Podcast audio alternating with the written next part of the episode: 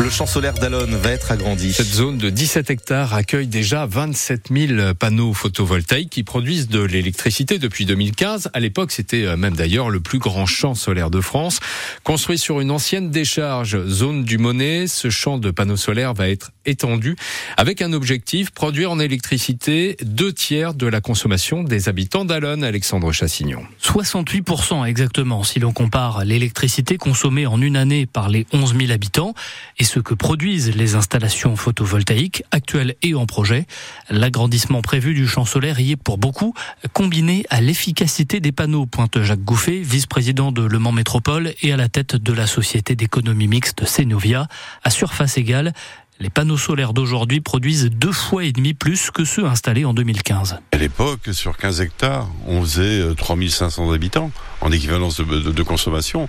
Maintenant, sur euh, trois fois moins, 5 hectares, on fait euh, la consommation de 2400 personnes à peu près. Donc on voit la productivité de ces panneaux qui augmentent d'année en année. Après l'agrandissement, la totalité de l'ancienne décharge sera couverte de panneaux solaires. Pour en poser davantage, Cenovia a trouvé des parkings publics comme celui du terminus du Tempo, des bâtiments municipaux et d'autres privés avec l'industriel NTN. NTN va produire une partie de son électricité, une puissance de 3 mégawatts. On va construire ça à partir de l'été pour NTN aussi. Certains toits de bâtiments d'entreprise comme le centre logistique de Carrefour sont plus grands que l'extension du champ solaire ils ne sont pas encore équipés. Le projet de plus de 6 millions d'euros est actuellement au stade de, l'enquête publique.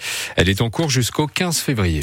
Un automobiliste est décédé hier après un malaise. Un homme de 84 ans, il a perdu le contrôle de sa voiture hier vers 18h à le chétif euh, à l'ouest euh, du Mans. Les secours n'ont pas réussi à le réanimer.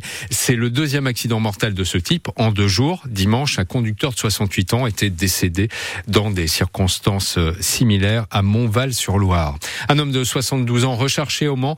Ce septuagénaire atteint de la maladie d'Alzheimer a quitté l'hôpital du Mans hier en début d'après-midi, nous dit le Maine Libre. La police a demandé le renfort d'un hélicoptère de la gendarmerie pour tenter de retrouver ce Sartois originaire de Trangé. Deuxième jour du procès des meurtriers de Sekouna. Trois hommes de 21 à 28 ans comparaissent depuis hier devant les assises de la Sarthe. Ils sont accusés d'avoir tué à coups de couteau ce jeune homme de 18 ans. C'était le 31 janvier 2020 dans le quartier des Sablons, au Mans, lors d'une bagarre entre deux bandes rivales. Hier, le père de la victime a témoigné à la barre, ému. Il a dénoncé le comportement barbare des accusés, comme vous l'entendrez dans le journal de 7 heures. Lui a accusé sa femme de violence conjugale, mais finalement, c'est lui qui portait les coups. Euh, ce morceau de 31 ans devrait être jugé demain jour de la Saint-Valentin. Pneus crevés, carrosserie rayée, des voitures d'une association d'aide aux personnes handicapées sont régulièrement vandalisées au Mans. Apparemment, certains riverains ne supportent pas que les véhicules de la page soient garés dans une rue où le stationnement est déjà difficile. On vous explique tout dans le journal de 7 heures. Les agriculteurs maintiennent la pression avant le salon euh, de l'agriculture qui ouvre ses portes à Paris en fin de semaine prochaine. Ils menacent de reprendre les blocus si les promesses du gouvernement pour les aider à sortir de la crise ne sont pas appliquées rapidement. La FNSEA et les GIA sont reçus aujourd'hui par le Premier ministre Gabriel Attal. Des agriculteurs, Édouard Philippe en rencontre aujourd'hui en Sarthe. Le Premier ministre est en visite pour deux jours dans le Il va rencontrer aussi des industriels, des élus et se rendre dans des écoles.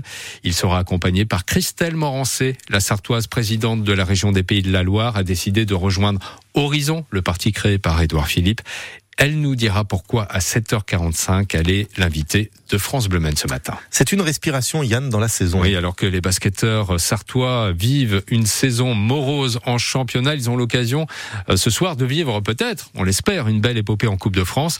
Le MSB reçoit Dijon en huitième de finale et Julien Jean, les tangos ont fait de cette compétition une priorité. C'est sans doute la meilleure chance pour les Sartois de décrocher un titre cette année. Éliminés de la Ligue des Champions avant le top 16, mal en point en championnat de France où ils sont actuellement 11e du classement à trois longueurs du top 8 qui permet d'accéder aux playoffs et condamné à l'exploit face à l'ogre Monaco au premier tour de la Leaders Cup, les basketteurs sartois peuvent en revanche encore effectivement espérer faire un beau parcours en Coupe de France, compétition que le MSB a déjà remportée à quatre reprises en 64, 2004, 2009 et 2016. C'est aussi l'occasion ce soir de confirmer le regain de forme observé observé samedi contre Chalon.